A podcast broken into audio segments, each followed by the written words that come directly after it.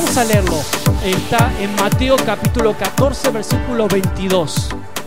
Encuentros con Cristo. El título de mi versión Reina Valera pone Jesús anda sobre el mar.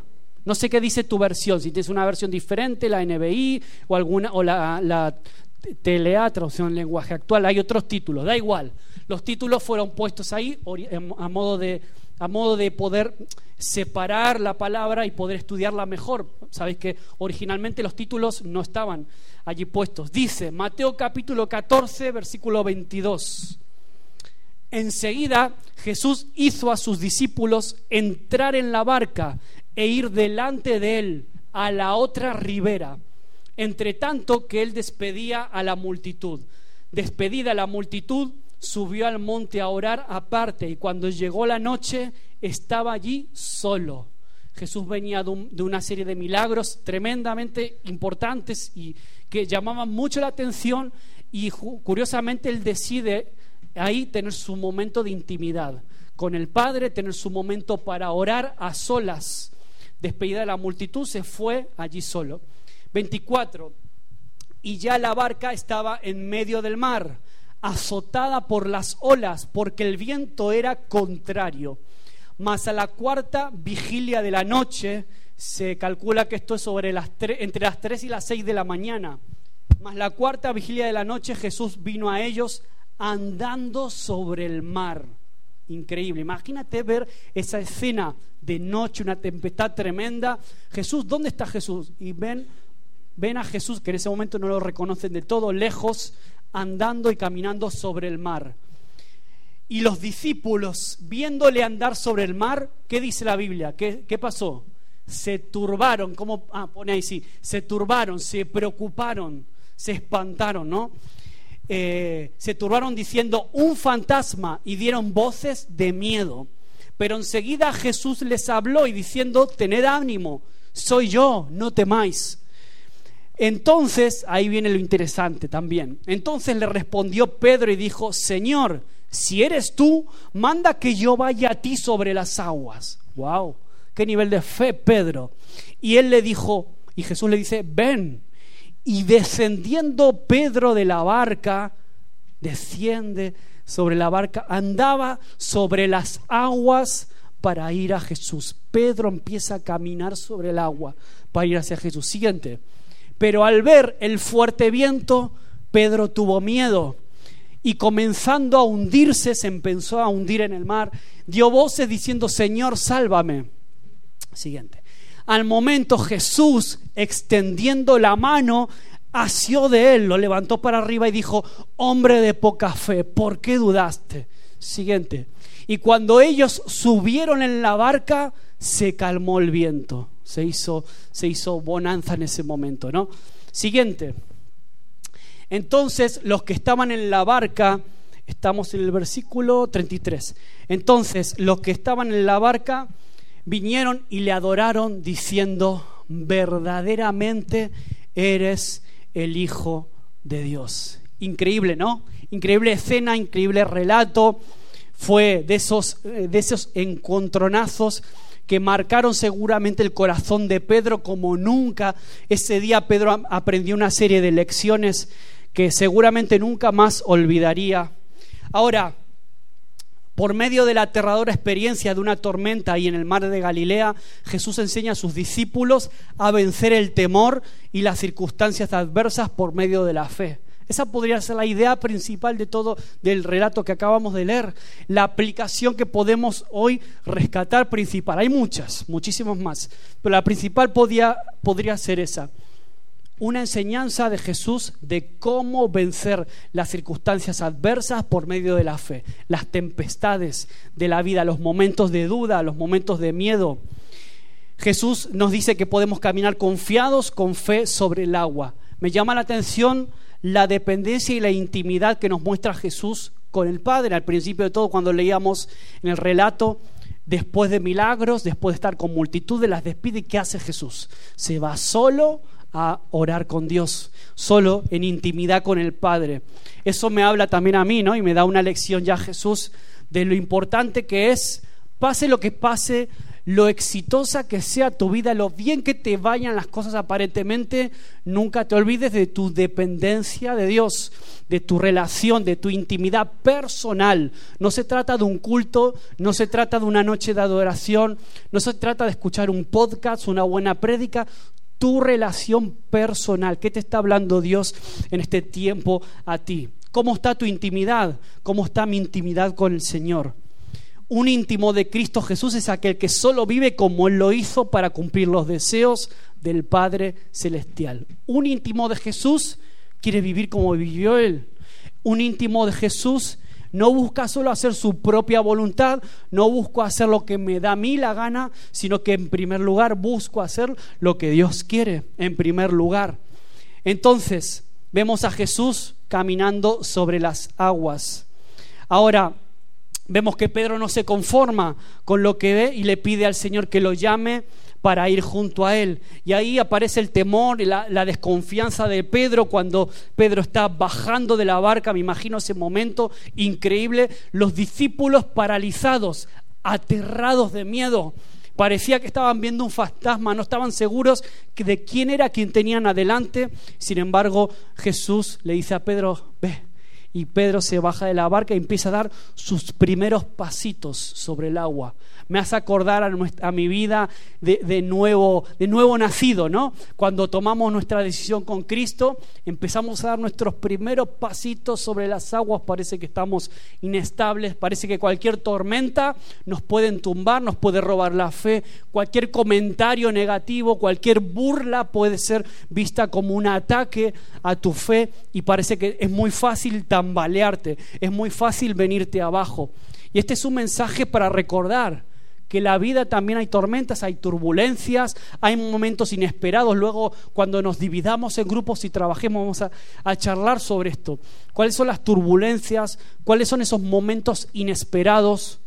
un fallecimiento de un ser querido, una enfermedad, te quedaste sin trabajo un día para el otro. Momentos inesperados que te aterran, te espantan, te dejan, como estos discípulos, paralizado. Pero en ocasiones siempre hay algún Pedro que se atreve a un poquito más. Siempre hay algún Pedro que, eh, venga, vamos adelante. No sé qué es eso, pero si, me, si, tú, si es Jesús, si me está llamando, yo voy igual.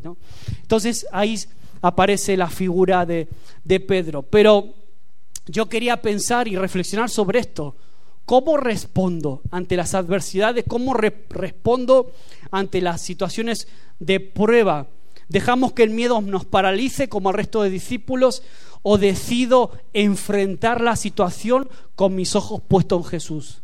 Porque yo te digo una cosa, hoy por hoy con la que está cayendo en este país, como no tengas en claro tu llamado y no esté puesta tu mirada en Jesús y esté demasiada puesta en los diarios, en los periódicos, en los telediarios, en las noticias, en lo que sucede, en lo que no hay, en la inflación, en lo que se viene, en los problemas sociales.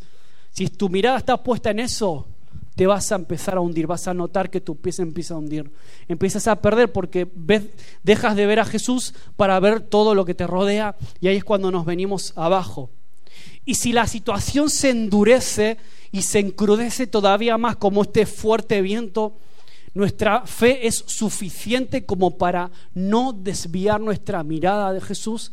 ¿Qué pasa si todo esto empeora? Si te parece poco la guerra en Ucrania, si te parece poco la pandemia, si te parece poco la inflación, ir al supermercado y que todo está más caro, si te parece poco, ¿qué pasaría si la cosa fuera todavía peor?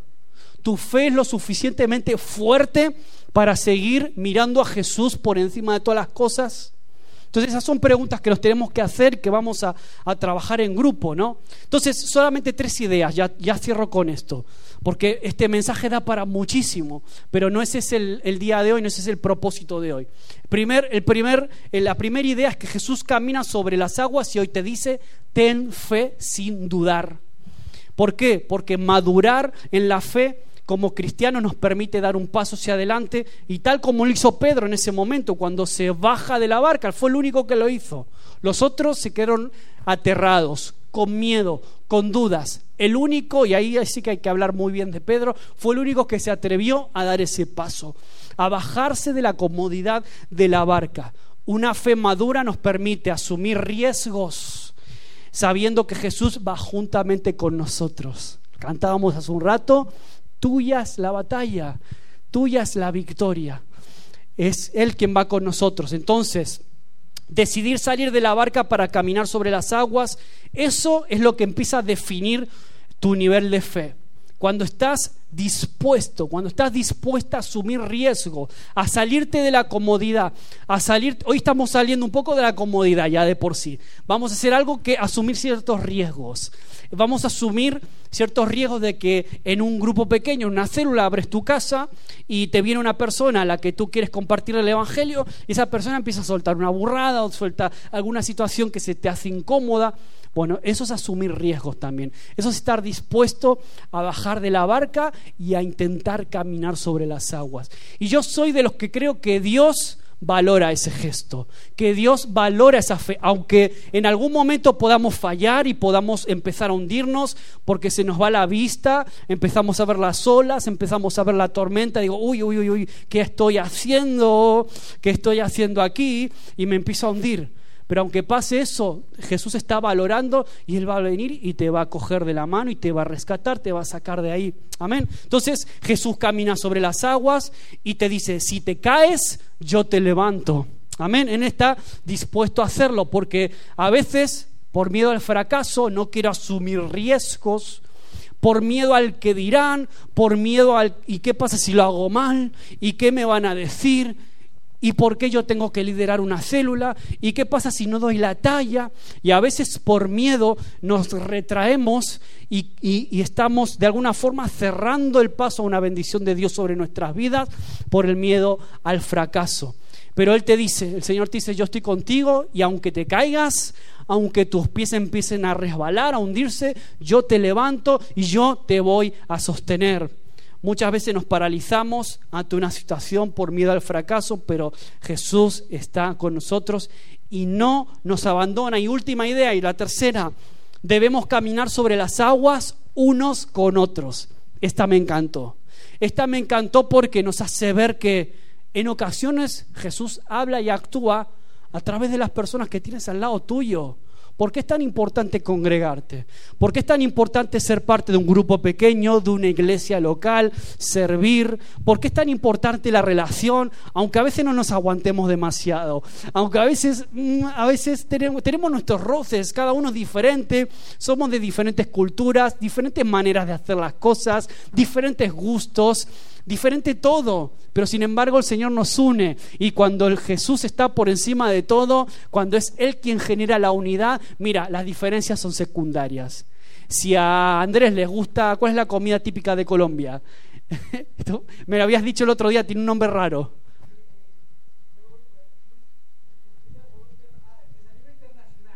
Desayuno internacional. Bueno, eso no es tan raro, eso no es tan raro tampoco. ¿Ves? Yo no sería capaz, yo no sería capaz de desayunar eso, no sé, me pega un infarto al corazón si, si desayuno eso. A pesar de nuestras diferencias, a pesar de nuestros acentos, a pesar de nuestras costumbres, seas gallego, seas colombiano, argentino, brasileño, venezolano, de donde seas, el Señor es uno y para caminar por las aguas es más fácil hacerlo los unos con los otros. Mira lo que dice Eclesiastés 4.10, hablando de esto, ya termino. Si caen, el uno levanta al otro. Hay del que cae y no tiene quien lo levante. Ay, dice, ¿no? El autor de Eclesiastés, ay de quien se cae y no tiene quien lo levante. Pensaba, pensaba a veces en los abuelos cuando se caen. Los abuelos tienen hijos que si pasa algo van corriendo o no. Ayer mismo, ¿no? Bueno, eh, Ramón sí que tiene que, que lo levante, gracias a Dios. Pero hablando, de, eh, hablando de, una forma más metafórica, cuando caemos ya no físicamente solamente, cuando caemos con, con, situaciones de ansiedad, con problemas del corazón, sabéis de lo que hablo, ¿no? Situaciones de estrés, situaciones en las, que, en las que necesitas un consejo de alguien, no sabes para dónde tirar. Y a veces necesitas a alguien, ¿y quién mejor que, que, aconsejarte que una persona que comparte tu misma fe, que comparte tu mismo amor por el Señor, que te puede dar un consejo sano por el bien de tu vida, a veces una exhortación, a veces un llamado de atención. Eso también, a veces necesitas alguien que te, que te rescate del hoyo porque te vas para abajo te estás cayendo, estás metiendo la pata en el mal sentido de la expresión, te estás equivocando y necesitas un tironcito de orejas, alguien que te jale, que te diga las cosas, que te diga cuatro verdades a la cara sin que tú te enfades por eso, alguien que de verdad te ama y ame tu vida, nos necesitamos los unos a los otros. Otro de Eclesiastés 4:12 dice, uno solo puede ser vencido, pero dos pueden resistir la cuerda de tres hilos no se rompe fácilmente. este se suele citar mucho para los matrimonios también, ¿no? Pero habla de unidad, habla de que cuando estamos unidos somos mucho más fuertes. Por eso, si en algún momento te sientes que te estás hundiendo en aguas profundas como le pasó a Pedro ese día, acuérdate de que tienes hermanos en la fe. Acuérdate que tienes hombres y mujeres, compañeros de aventuras y de viaje que están orando por ti, que te quieren hacer bien, que te pueden aconsejar adecuadamente. Y a veces esa es la forma en la que Jesús actúa y también habla tu vida. A veces el Señor se disfraza de Juanito, de Pepito, de la persona que tienes al lado en los cultos, en las reuniones, en los grupos pequeños, y es la persona que, que te va a estar levantando